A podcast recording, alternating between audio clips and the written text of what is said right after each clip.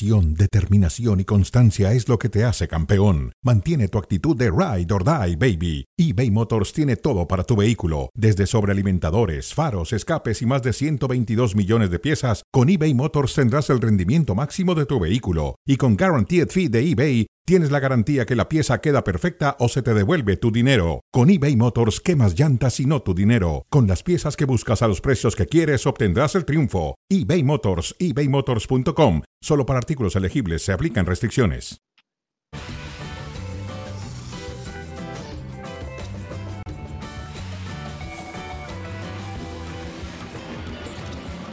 Bueno, Lalo Varela, ¿cómo estás? Saludos. Me da mucho gusto verte y estar contigo en cronómetro.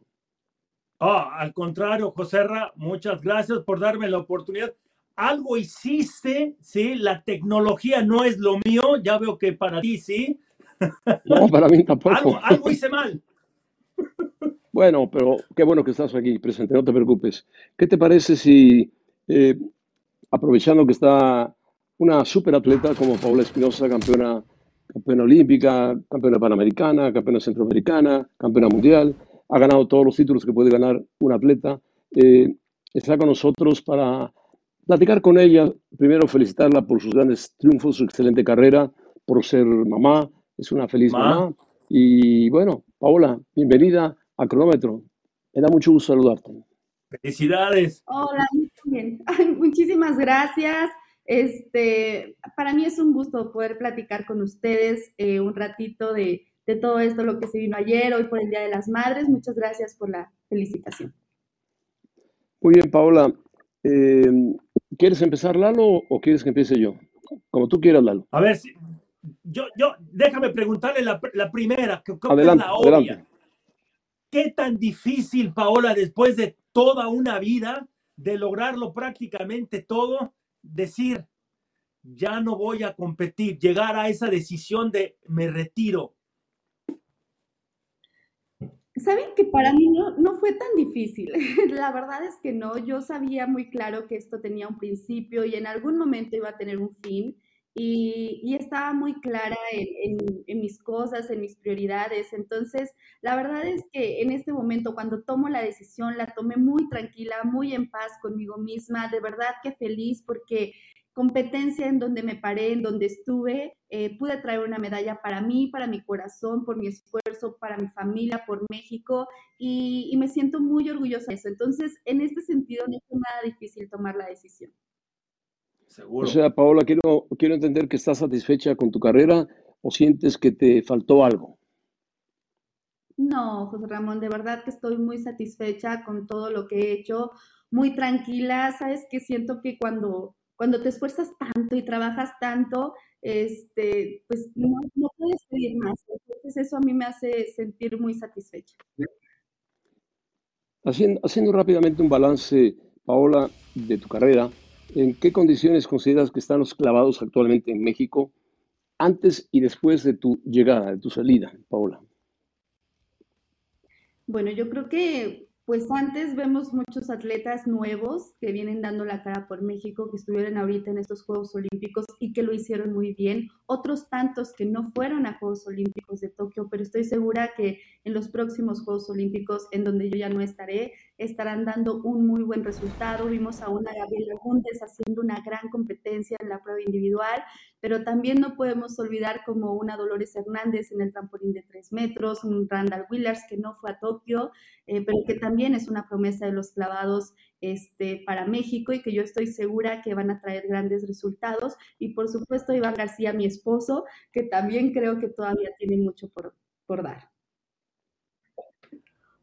Paola, ¿qué sigue ahora para ti? De- de- dejar el deporte a un lado, ahora, ¿qué sigue para ti? Además de ser mamá, de ser esposa. Mira, el deporte nunca lo voy a dejar, es algo que me gusta mucho, que me apasiona. Eh, ustedes saben, el deporte de alto rendimiento requiere de una rutina muy estricta. Imagínense 28 años de mi vida con esta rutina tan estricta y ahorita, este, pues estoy mucho más tranquila disfrutando la vida, pero ¿saben qué? Les digo que no dejo el deporte sigo teniendo mi fundación, la Fundación Paola Espinosa, en donde combatimos la obesidad, el sobrepeso y el bullying infantil a través de la activación física. Entonces yo quiero seguir metida en el deporte, seguir apoyando y ayudando al deporte todos sus niveles y espero que, que esta, este sentimiento y esta causa activista que siempre he tenido, pues siga adelante. Antes no tenía tanto tiempo por, por los entrenamientos, pero ahora que tengo más tiempo, eh, me estoy dedicando mucho a esto y se me están abriendo muchas puertas porque la gente cree que a través de esta activación física podemos erradicar muchos problemas que estamos viviendo en nuestro país. Bueno, la pregunta que tengo que hacer ahora, perdón, perdón, sí. José, eh, ahora, antes de venirme a, a ESPN hace 28 años, me tocó cubrir deporte en, el periódico La Afición, me tocaba cubrir la natación, clavados, todavía no, no empezabas tú, pero mi, mi pregunta es enfocada a eso. Siempre me impresionó el estar viendo, sobre todo ustedes los clavadistas, nada más el ver la altura 10 metros, el aventarse, ¿cómo, cómo uno dice, yo quiero ser clavadista? Y esa primera experiencia, ¿cómo es? Bueno, la verdad un clavado es que de la plataforma, Lalo.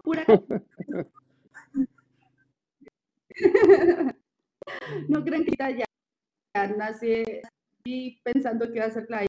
porque mis papás en mi casa, le mandaron al gimnasio a hacer de todos los deportes y el que más me gustó fue clavados. A diferencia de, mucha gente como mucho miedo a las duras, a mí no, al contrario, sí sentí esas típicas maripositas en el estómago, pero me gustaba sentirlas, me gustaba tener esa sensación y por eso es que decidí quedarme en clavados y más que mi prueba reina siempre sea la plataforma de 10 metros, entonces lo disfruté muchísimo y, una de las cosas por las que me quedé en este deporte era por eso, porque yo veía que a los demás niños les daba un poquito de miedo y que a mí no. Entonces ahí me daba mucha confianza de decir, bueno, esto es lo que quiero hacer, esto es lo que me gusta. Eh, Paola, eh, yo lo, que te quería preguntar es que tu autoridad moral, tu autoridad disciplinaria, tu autoridad de campeona, de ganadora de medallas, te da eh, la capacidad y la calidad para decirle o pedirle o darle un consejo, ¿qué le dejas a, a las autoridades deportivas en México y a las nuevas generaciones? ¿Qué consejo les darías? Qué difícil, qué difícil porque ustedes eh, pues saben, yo he contado toda la historia que, he tenido últimamente con, con CONADE, con las autoridades deportivas, como lo dicen. Eh, ha sido un proceso muy difícil. Yo lo único que diría es que nunca los atletas estén en medio de, sus riñas, que los atletas no sean los perjudicados. A mí me duele mucho ver que atletas medallistas olímpicos, en vez de tener más apoyo después de Tokio, regresar con medallas, al contrario, tengan menos apoyo, les quiten equipo multidisciplinario y sea mucho más difícil su camino rumbo a los otros Olímpicos. Yo creo que esté quien esté, debe ser incondicional hacia los atletas y hacia el equipo multidisciplinario.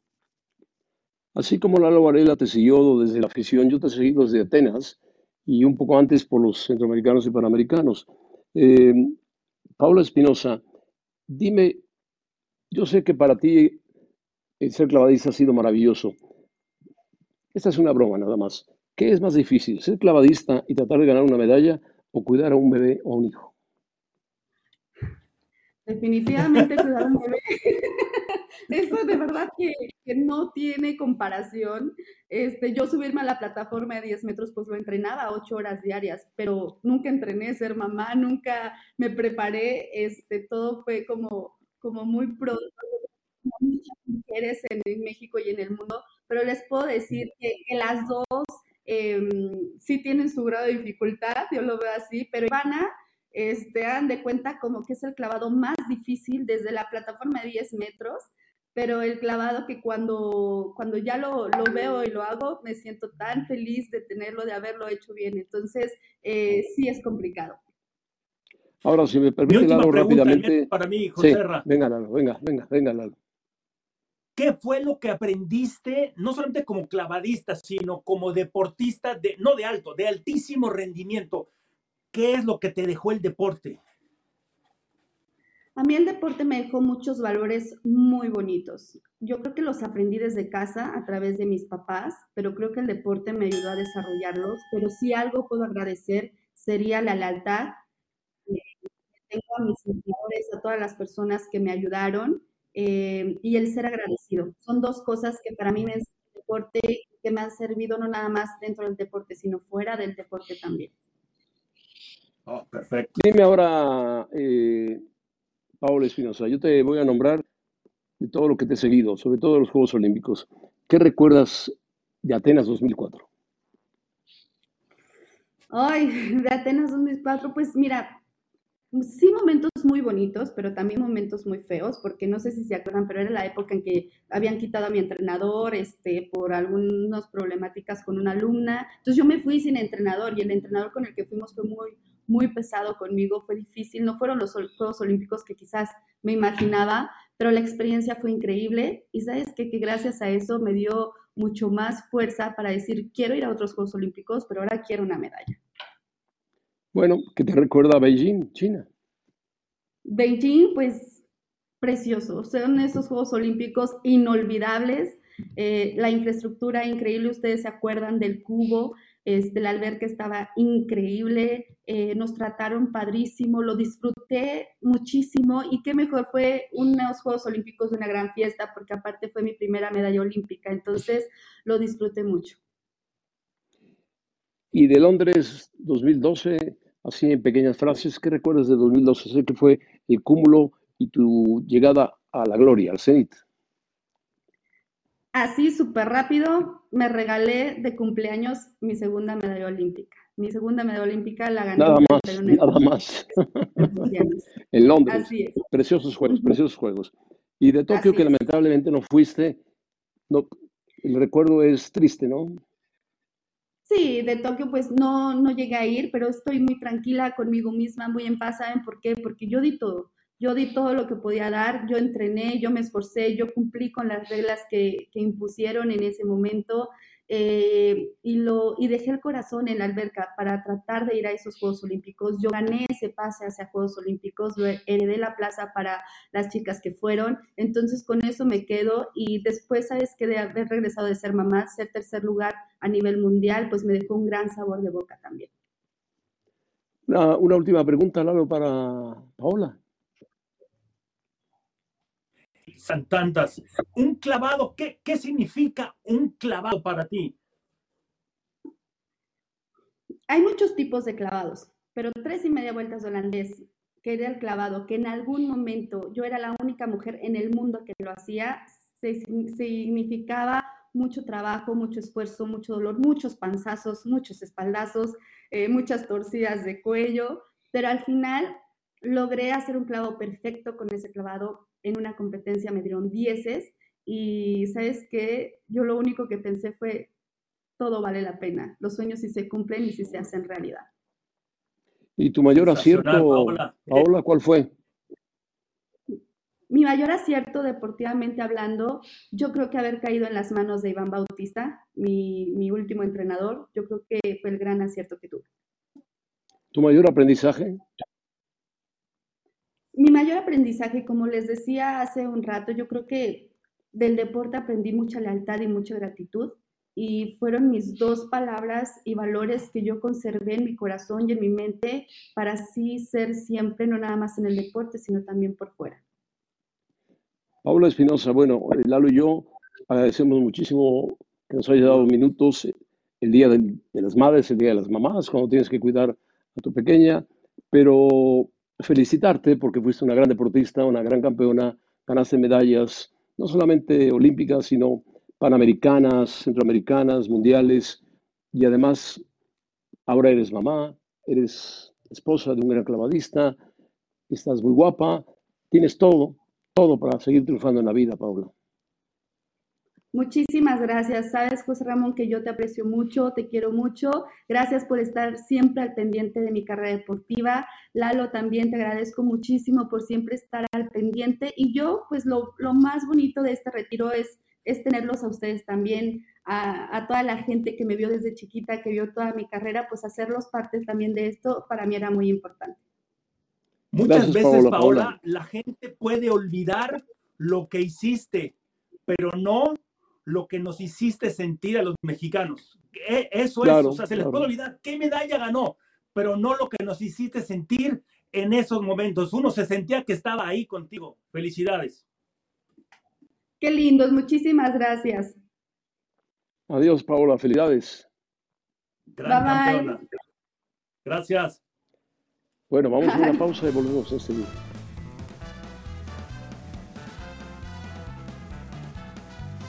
Cuartos de final de la Liga MX.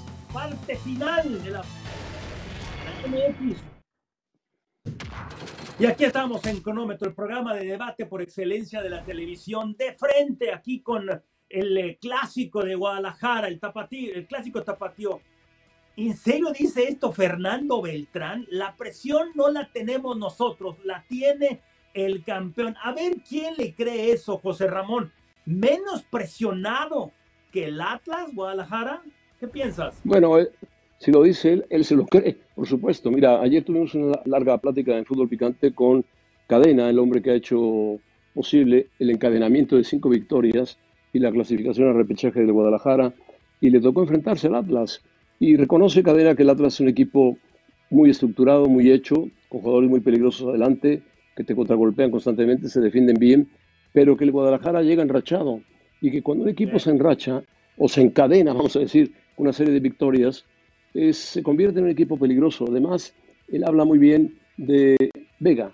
Dice que es el mejor jugador que tiene el fútbol mexicano, que atraviesa un gran momento, que ha logrado calmar el carácter para que no se enoje, no se violente ante una entrada difícil, ante una provocación, y que a excepción de un jugador que lamentablemente se lastimó y tuvo que ser operado del peroné y que salió bien, el Guadalajara llega completo para el partido contra el Atlas, que efectivamente es el campeón del fútbol mexicano.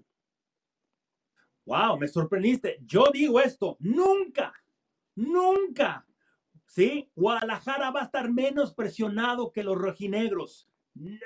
Para nada. La presión la va a tener siempre el Guadalajara, ¿sí? Es el equipo grande. La presión es un privilegio, decía Billy Jean King, y ese privilegio lo tiene el Guadalajara. Con esta racha, por alguien, por ahí salió esta palabra, ¿no? Se fue el año y apareció el rebaño. Este, este es otro Guadalajara y para mí el presionado es el Guadalajara. Atlas habrá sido campeón y saldrá ahora. Y luego el otro punto, 4-1 en las últimas, 3-1 quiero decir, en las últimas cuatro veces que se enfrentan en liguilla, las ha ganado Guadalajara. La presión está con Guadalajara.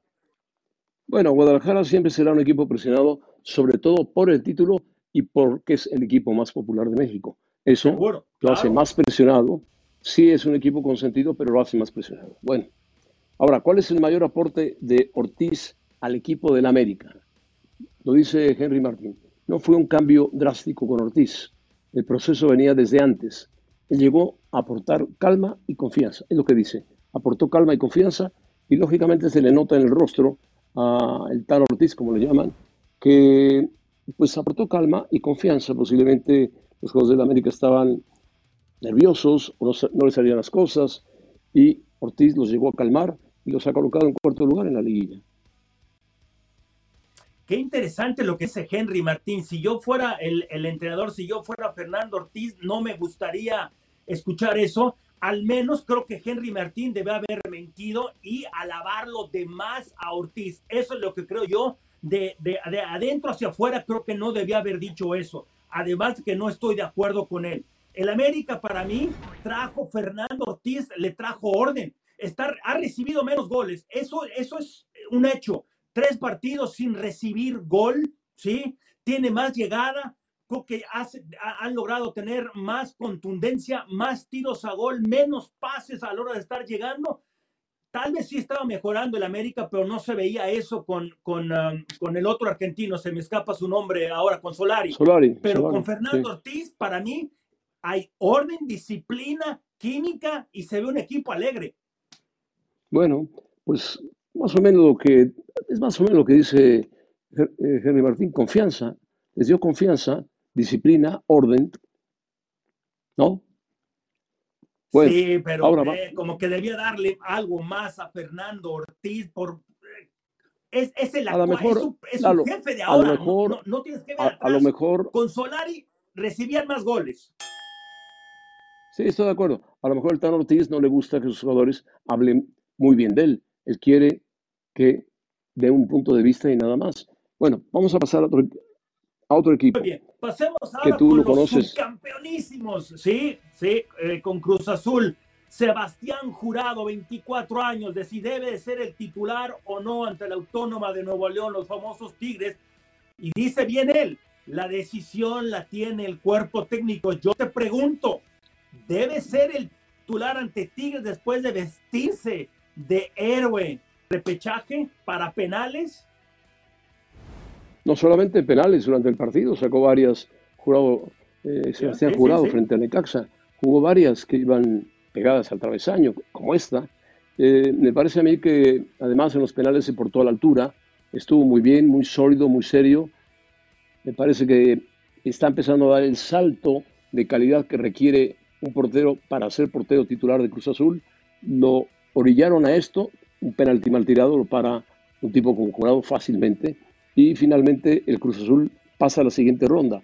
El problema de Cruz Azul es que cuando gana, va ganando 1-0, como que retrocede demasiado sus líneas y cuando se da cuenta está defendiendo en su área chica y ahí sufren mucho los de Cruz Azul. Pero Jurado estuvo muy bien y fue indudablemente, aunque lo mencionó poco el técnico Juan Reynoso, dijo Sebas andu- estuvo bien. Sebastián Jurado fue fundamental para sacar el partido frente a Necaxa, en el partido y en los penales.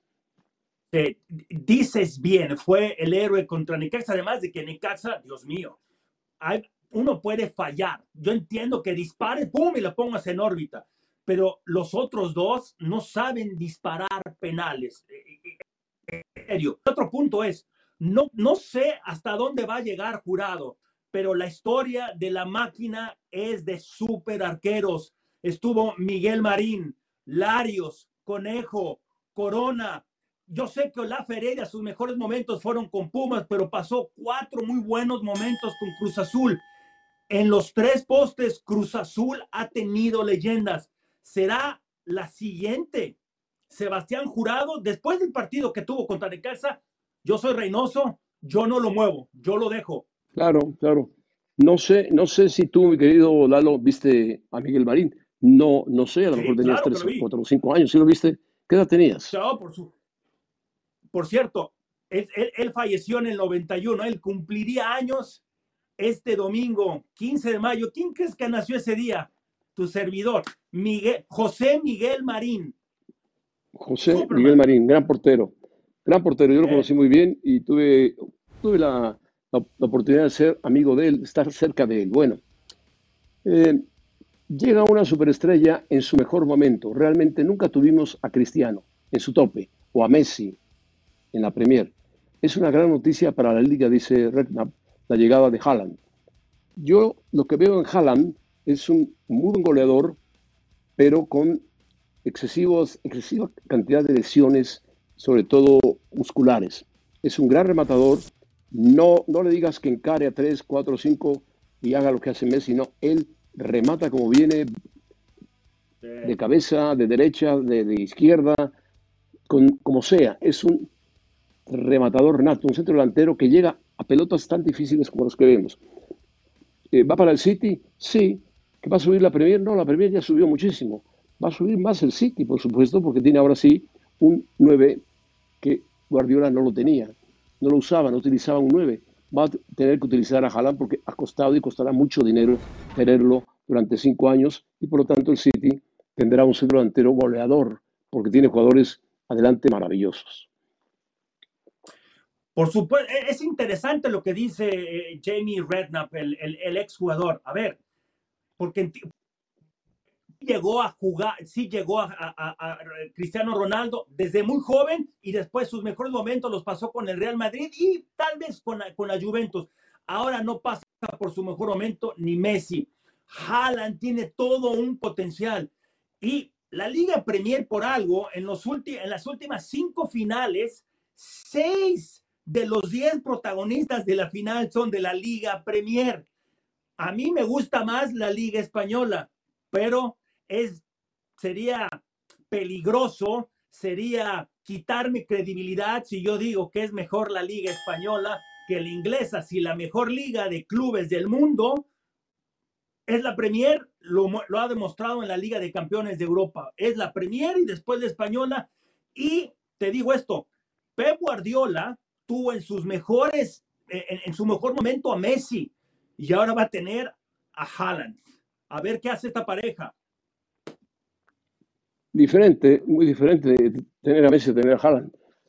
Es un, es un goleador y Guardiola seguramente eh, gozará con los goles que haga Haaland, porque el City crea muchas oportunidades de gol, llega mucho a gol, crea 10, 15, 20 oportunidades. Bueno, oportunidades de gol llega muchas y desperdicia muchas. ¿Eh? Haaland tendrá que aprovechar esas oportunidades porque llega a un equipo donde jugó su padre, por eso escogió el City y porque le pagan muy, muy bien.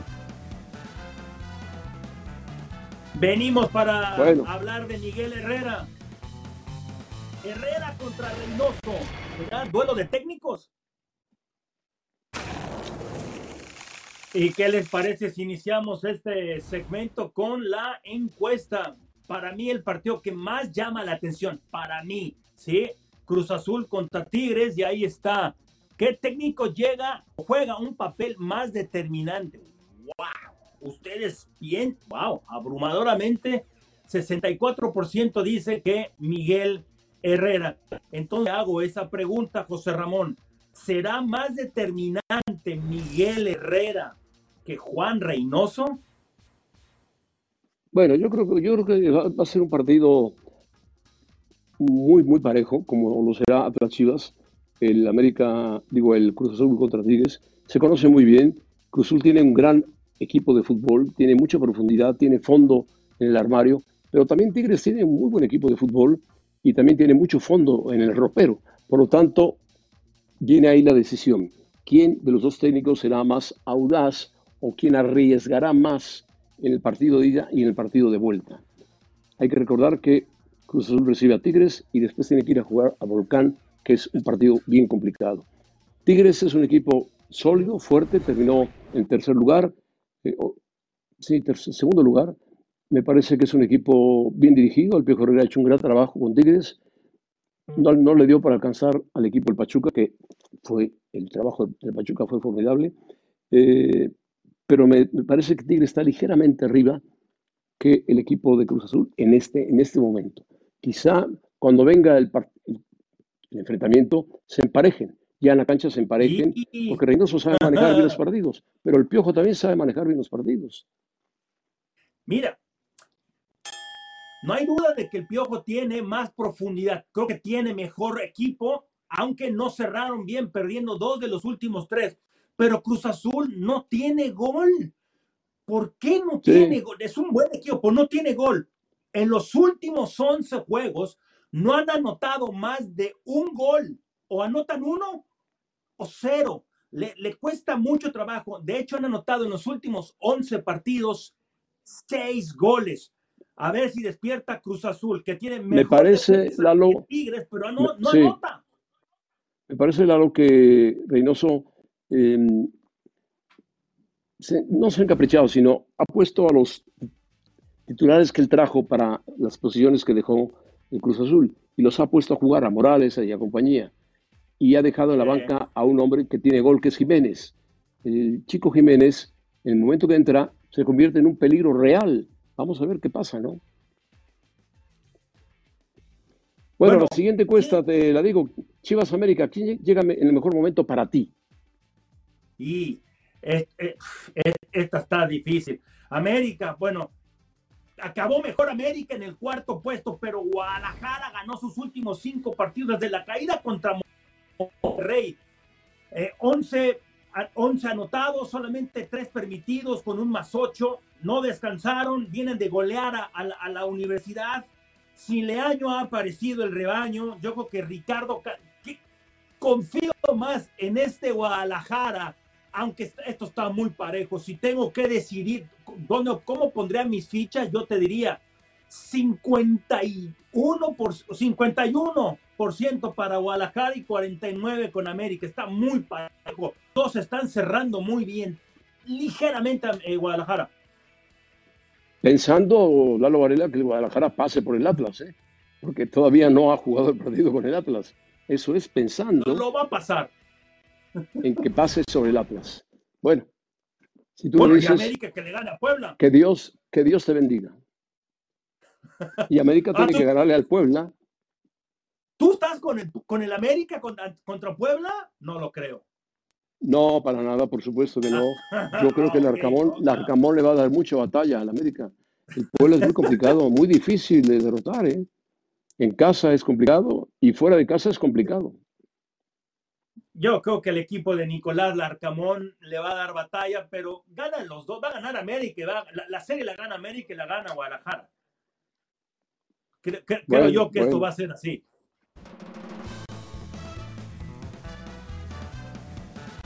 Y regresamos para hablar de las semifinales de la Liga MX para mujeres. ¿Qué partidos se vienen? Bueno, cinco minutos. Bienvenida Pilar Pérez. Eh, los cuartos de final fueron emocionantes y ya están listos. Rayados derrota a Tijuana. Chivas apuradamente a Puma 5-4. Tigres le meten 9 al Atlas. Y el América pierde ante el Pachuca. La gran sorpresa. Harrington queda fuera del timón del América el Pachuca rompió ahí con todo lo que pasó. Pero platícanos, Pilar, eh, si fue una decisión correcta quitar a Harrington, platícanos de Chivas femenil, platícanos de lo que tú quieras en esta liguilla que se aproxima de femenil. Saludos, Saludos Pili. Y mucho gusto, Pilar.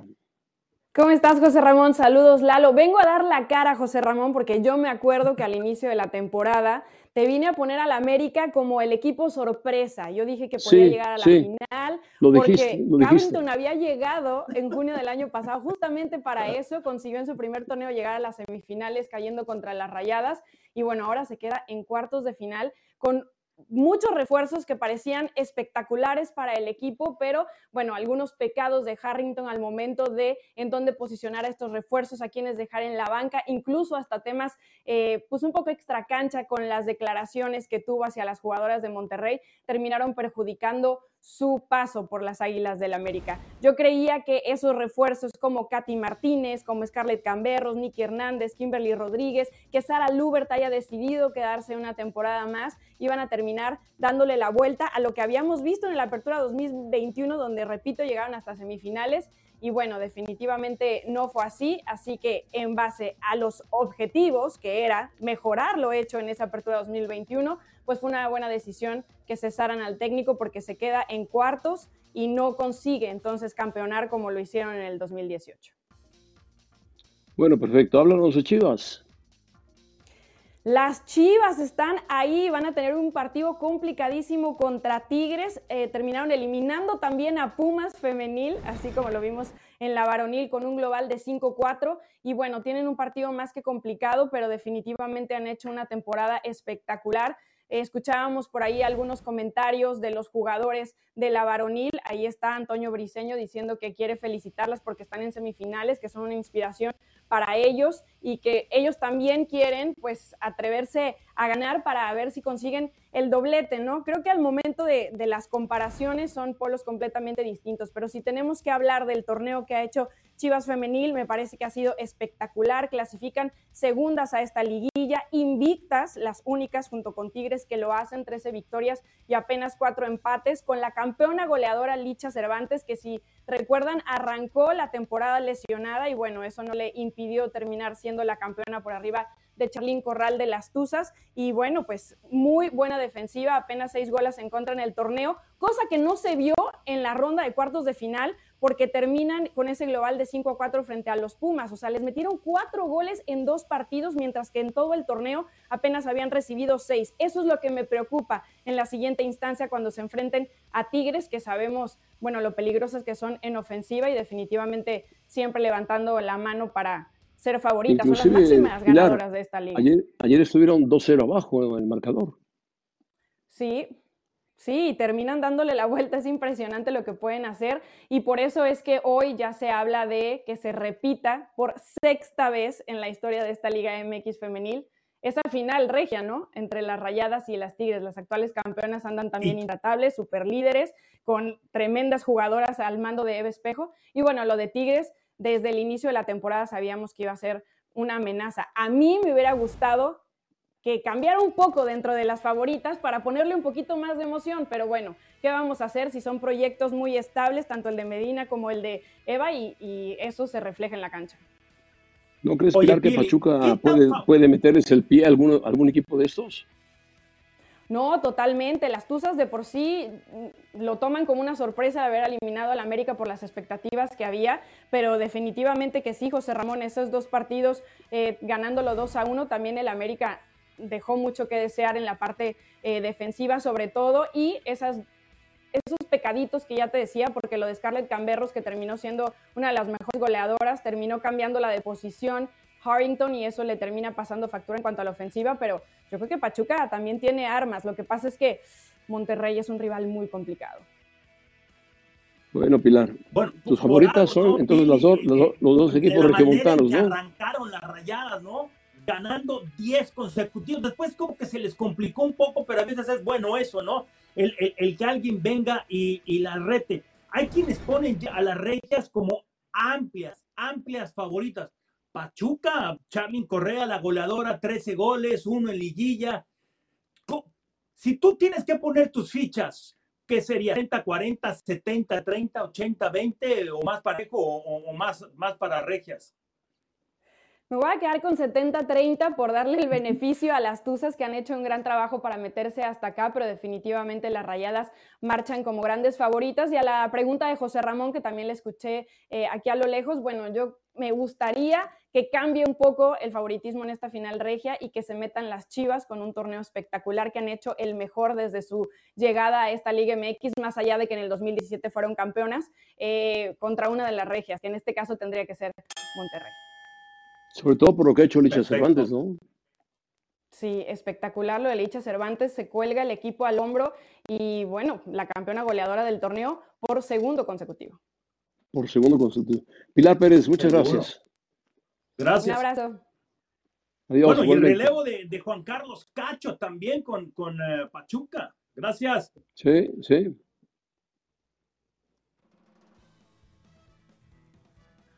Vamos a pausa, vamos a una pausa.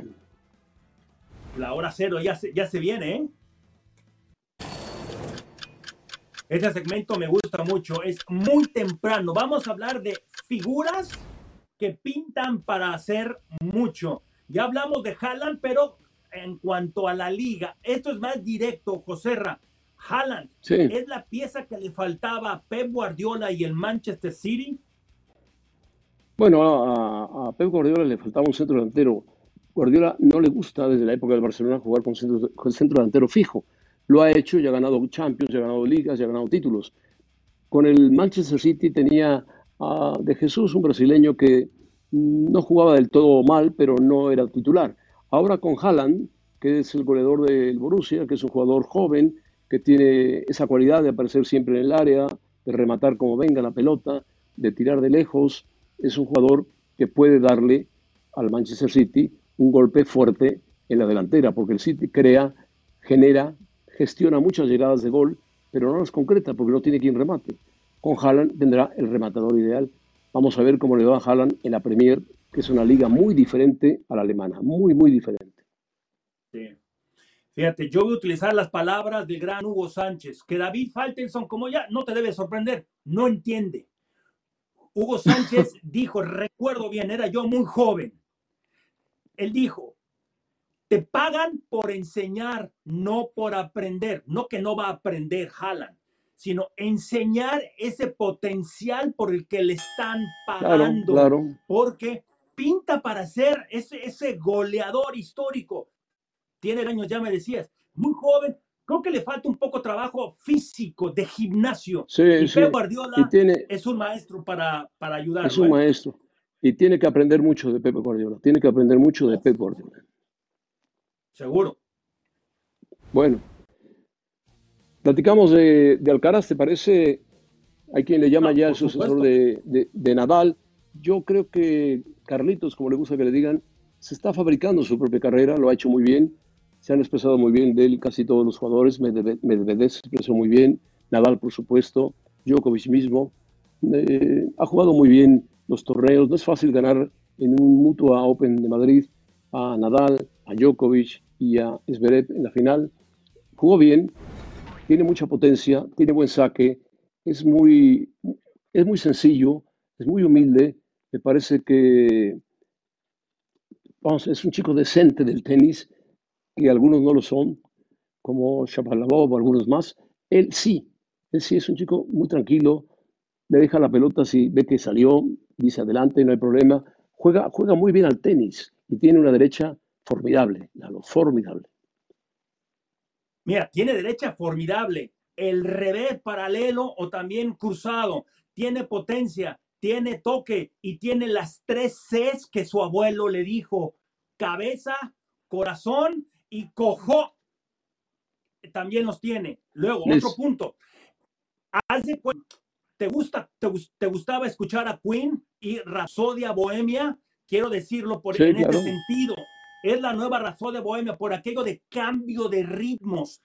Sabe cuándo jugar con potencia, cuándo con, con toque, lo tiene todo y sobre todo quiere tocar el cielo con las manos, con los pies en la tierra. Es muy sensato y tiene un gran entrenador, Juan Carlos Ferrero, de quien está aprendiendo mucho, no solamente tenis.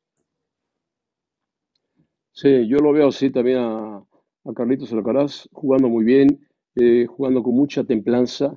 Ferrero es un gran entrenador, fue número uno del mundo. En fin, bueno. Esta foto que no le gustó a Lalo Varela, dice David Beckham, sobra. Sobra uno. Bueno, sobra uno. sobra, les, a lo que le sobra es dinero. Sobra uno ahí. Bueno, nos llegó esta pregunta en el correo. La pregunta es, eh, exactamente alcanzo a leer, dice, hola amigos de ESPN Cronómetro, ¿ustedes creen que David Beckham sobraba en la foto con Hamilton, Jordan y Brady ayer en el Gran Premio de Miami? ¿Qué opinan? Bueno, es una opinión simplemente.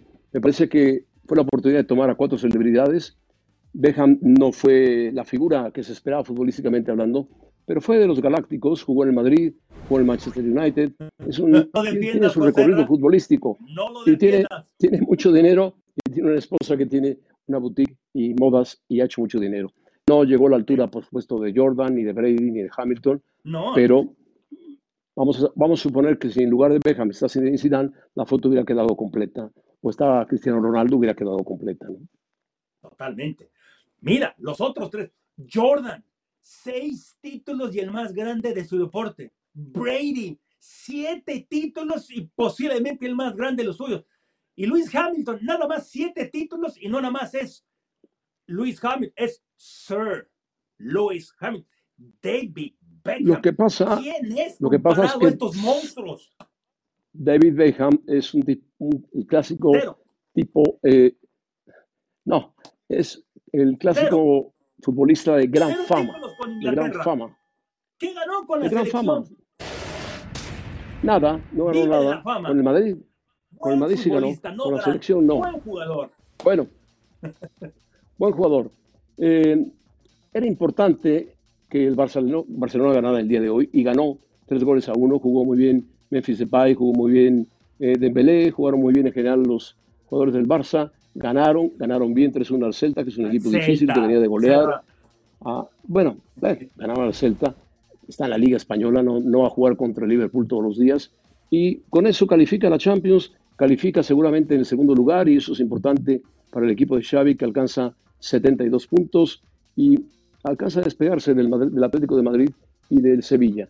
Por otra parte, el, el Liverpool de Klopp también ganó dos goles a uno al Aston Villa nos vamos, Lalo, gracias y mucho gusto en haber estado contigo. José Muchas gracias, Lalo. Lamentablemente te mando al sustituto. Mañana regresa Faitelson.